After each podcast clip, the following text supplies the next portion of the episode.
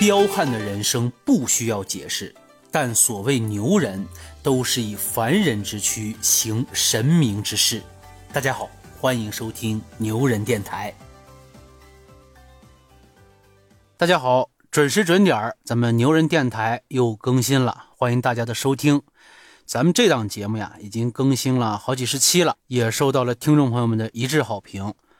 牛人电台每周两期，哎，如果您觉着不过瘾呢，可以到我的主页，我还有另外一张专辑叫《谷歌讲案》啊，那个封面呀，看起来是挺吓人的，但是呀，那个内容真的是一点都不吓人，甚至呢，老听众都觉得每次听着都笑得挺开心的。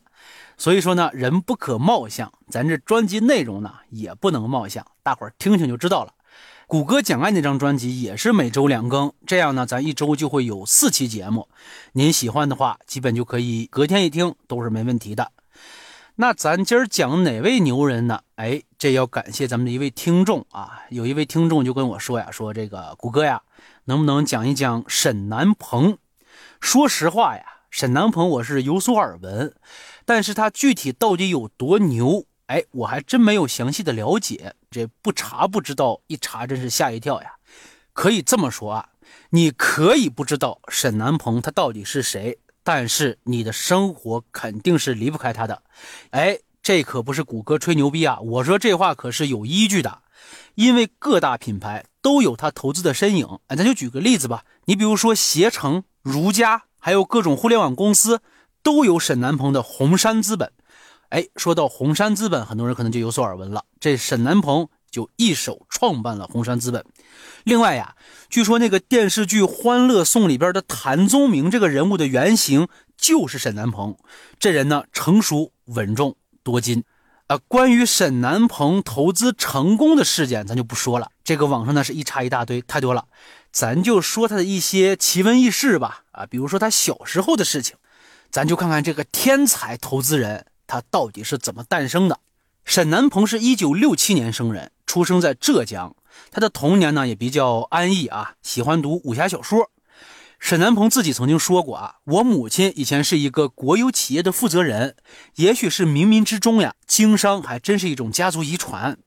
沈南鹏的母亲叫邵艳楠，是那会儿某个造纸厂改造前的最后一任厂长。邵燕南刚刚接手这个厂子的时候呀，连年亏损，一度在破产的边缘在徘徊呀。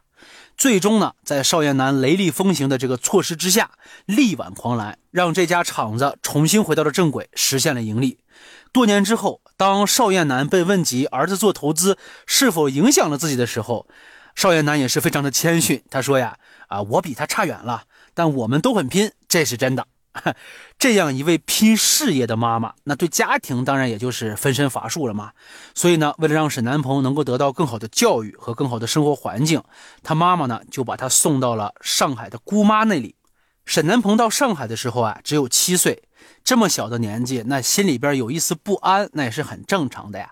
但更多的呀是好奇，因为他从小呢就爱问为什么。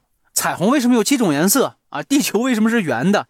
加了明矾的水为什么更干净？哎，这十万个为什么就是沈南鹏小时候最喜欢读的书目之一。来到上海没多久之后，沈南鹏的数学天赋就展现出来了。沈南鹏每周到少年宫数学组学习两个小时，风雨无阻呀。当别的小朋友都在操场上玩的时候，他能够静下心来坐在桌子前面算题。为了一道题能够茶饭不思，哎，您想一想，这种人从小就不是一般人呐。咱俗话也说得好呀，“三岁看大，七岁看老”。这会儿的沈南鹏已经展现出非比寻常的天赋了。但是啊，这沈南鹏还并不是个书呆子，他的沟通能力特别强，给他的小学老师留下过特别深的印象。有一次，他们班有两个同学发生了口角，最后打了起来。沈南鹏见状呢，立刻把两人分开了，然后在他们耳边密语了几句，哎，竟奇迹般的让两人和好了。等到班主任闻讯赶来的时候，这三个人居然有说有笑的玩作一团了。哎，你说这小子还真有两下子啊！这些可能只是一些坊间的言传啊，但是不难看出，沈南鹏从小的沟通能力还是很强的。一九七九年的时候，沈南鹏入读了上海第二中学，在这儿呀，沈南鹏就开启了他开挂一般的学生时代啊，他拿了全国数学竞赛的一等奖，成为了继马化腾之后逢人就推销的奥数冠军，还夺得了美国中小学数学竞赛海外区的冠军。这项比赛规定是三个小时内完成一百五十道题，沈南鹏答对了一百四十五道。中考的时候六百分满分，他考了五百九十四。你说这货还因为扣掉那六分，还深深的反省了一把。然后呢，他还拿下了全国第一届中学生计算机竞赛奖牌，直接被保送到了上海交大。在大学里边，沈南鹏这就一发不可收拾了呀。他积极参加各类这种校园活动、社团活动，什么演讲、辩论、唱歌，只要感兴趣他就去干。最气人的是，他只要干。就会有收获，而且是来者不拒，样样都尝试一番。你说这老天爷他就这么不公平？为什么会有这么天才的人呢？他上大一的时候就被授予了上海市三好学生的称号。我跟大伙儿说，在上海拿一个市级的这个称号真的不容易啊！如果咱们听众里边有上海市的朋友们，可以在评论区留言一波，给大家科普一下，在上海市你甭说市了，能拿一个区的荣誉，那得有多难？沈南鹏在大学期间还有一件辉煌事儿，不得不提一下啊！沈南鹏在大一的时候已经当了班长了。这个班长的身份让沈南鹏有更大的野心，去竞选一下学校的学生会主席。哎，大伙儿都知道啊，在大学期间，学生会主席一般都是大四的学长担任，或者最早也得大三的下学期，你才有资格去竞选这个学生会主席啊。但是当时仅仅在读大一的沈南鹏就不信这个邪，他说：“我就想试一试，惯例它是存在啊，但是我就是为了打破它而去准备的。”于是呢，沈南鹏就倾尽全力开始拉票呀，然后他还制定了详细的从政施政计划，把一张张的传单发到了同学们的手里边。经过这一系列的努力，沈南鹏最终以压倒性的优势战胜了前辈学长，高票当选为新一届的学生会会长。任职期间，人家也没有食言啊，沈南鹏大展拳脚，赢得了同学们的拥护啊，施政的满意率高达百分之九十二。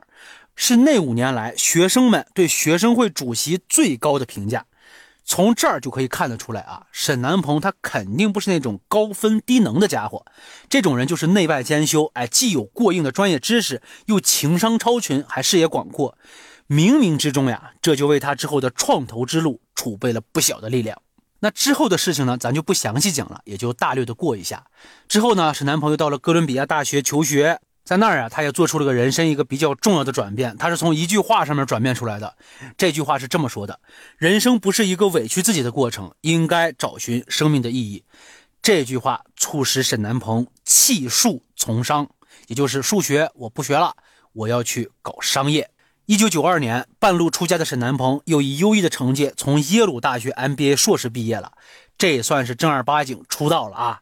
然后呢，他还在花旗银行工作过，得到了不菲的收入。但是呢，到了一九九四年的时候，仅仅二十七岁的沈南鹏不顾亲友的劝阻，毅然决然地辞掉了花旗银行的工作，回到了香港。